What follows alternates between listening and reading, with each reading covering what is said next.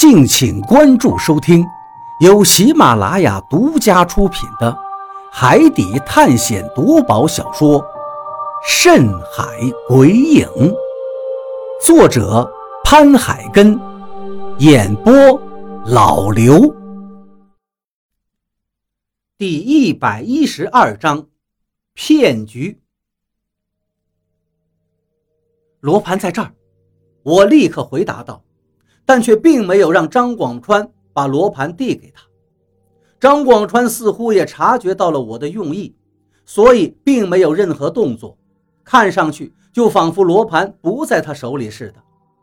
当然，这一切都是因为之前我们阻拦他们炸木门的时候，比利曾扬言我们的作用只是带他们来到元桥仙山，而如今元桥仙山早已到了。剩下的事情就不需要我们了，大有一种过河拆桥，没有了价值就抛开的意思。所以，为了避免发生被他们抛弃的情形，这块罗盘自然是留在我们手里最安全。只有这样，我们才有些话语权，否则什么都得听他们的。比利见我没有交出罗盘的意思，显然也猜出了我的想法，于是他主动伸出手来道。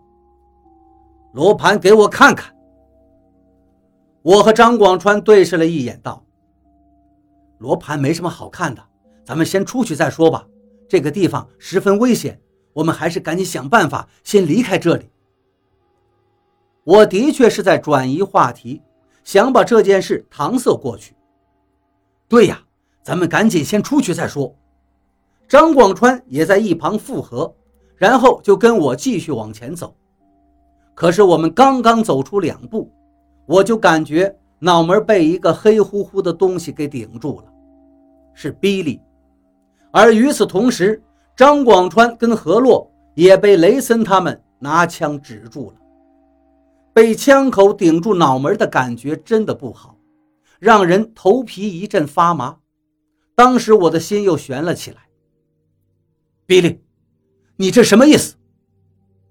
张广川跟何洛也很愤怒。其实我们之所以不愿意交出罗盘，也就是一早发现比利是一个随时都可能会将我们抛弃的无情无义之徒。什么意思？我只是想看看罗盘。比利冷冷的声音说着，嘴角浮现出一抹冷意。看到他这个表情，我心中一凝，可以肯定。如果这次我们不把罗盘交出去，他可是真的会开枪打死我们。所以我对比利说道：“不就是要看罗盘吗？用得着拿枪指着我们吗？”说完，我向张广川使了个眼色，于是他从口袋中将罗盘拿出来递了过去。雷森接过罗盘，交给了比利。这时，比利才满意的笑了，然后把枪也收了起来。但依然带着几分威胁的意味，对我们说道：“记住，这个队伍老子说了算。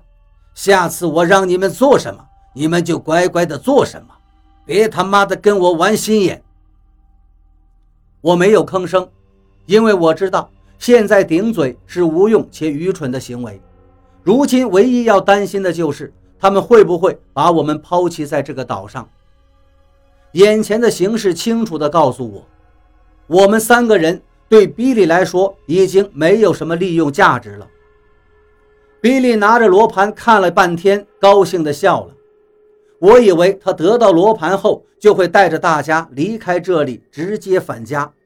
可是令我没想到的是，他笑过之后便转头对张广川问道：“你说那石台上有记载徐福的事情？”张广川点了点头。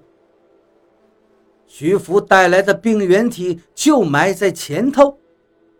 比利指了指石台前方的尽头处，问道：“张广川又点了点头。传说中他带走的三千童男童女就是病原体，全都是感染了瘟疫的。所以呢，我们都被他骗了。这里根本就没有什么长生不老药。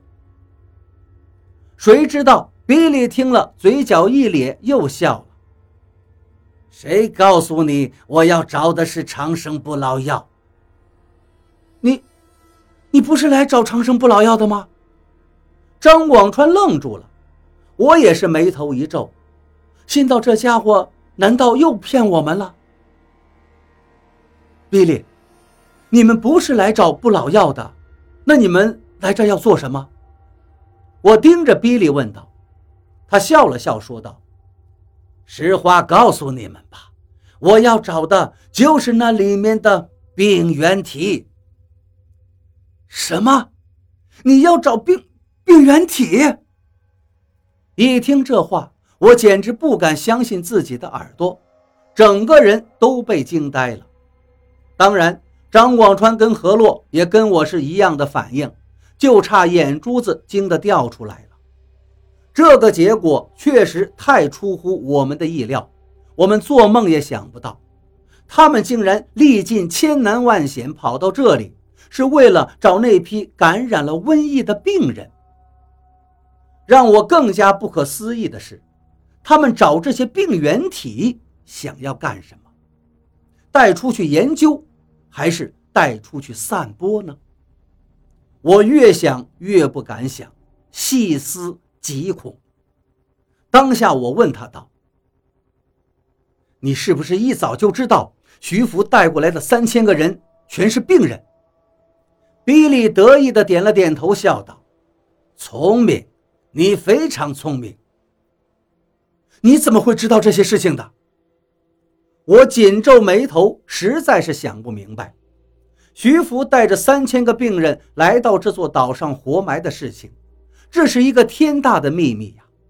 两千年来，世人都以为徐福是带着三千童男童女去寻找仙药了，亦或者认为徐福是个骗子，骗了秦始皇的金银财宝，带着三千个奴仆去岛上过神仙日子了。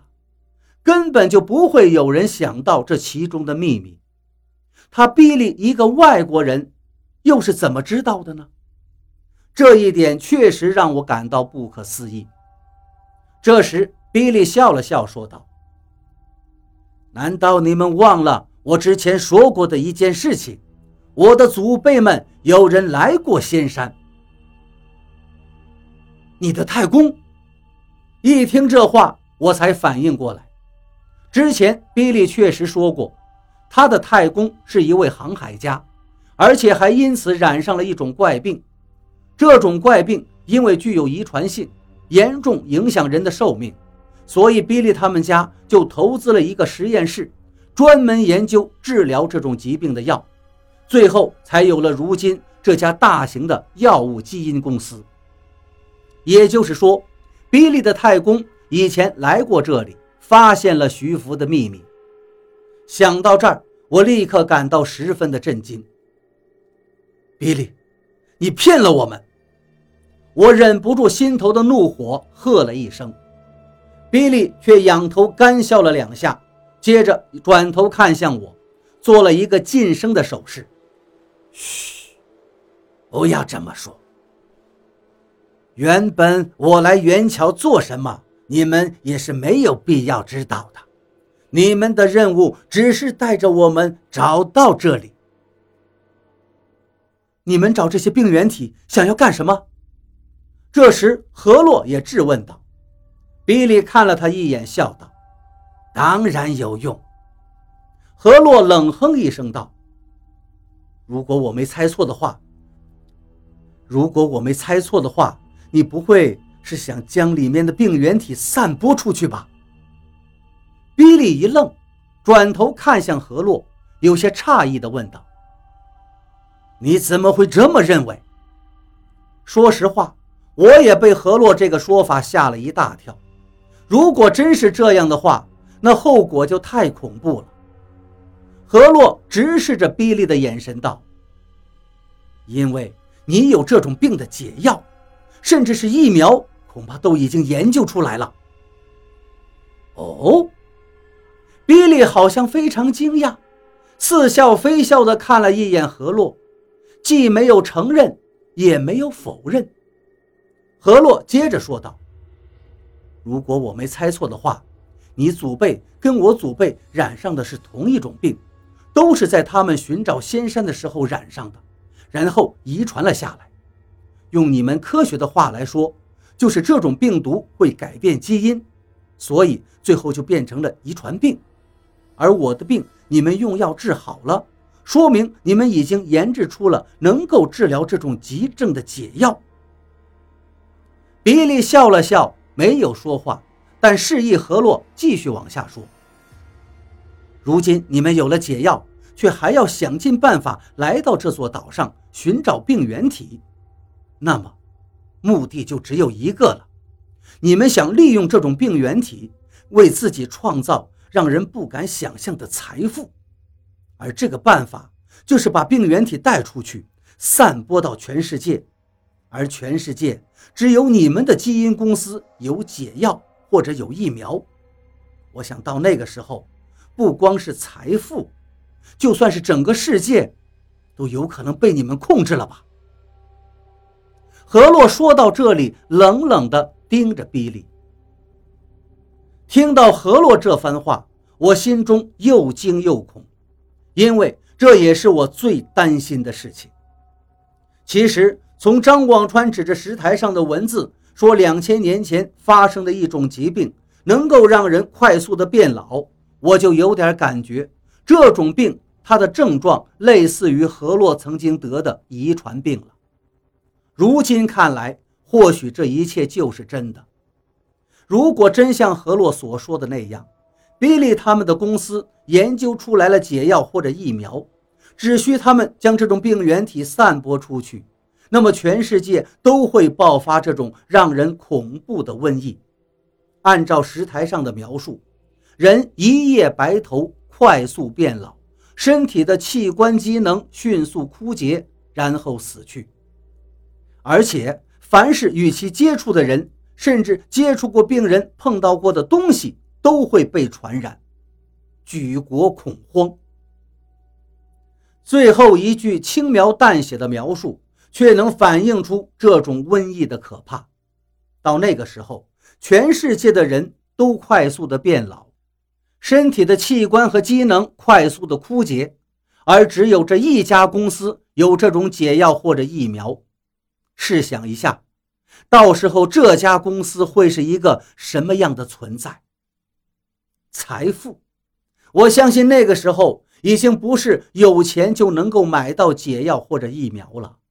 或许真的像何洛说的那样，他将掌控全世界，不是没有可能。就在我惊惶之际，一阵掌声突兀的响起，我抬头一看。鼓掌的人却是比利。只见他一边抚掌大笑，一边走到何洛面前，然后对何洛竖起大拇指道：“厉害，竟然全都被你说中了。”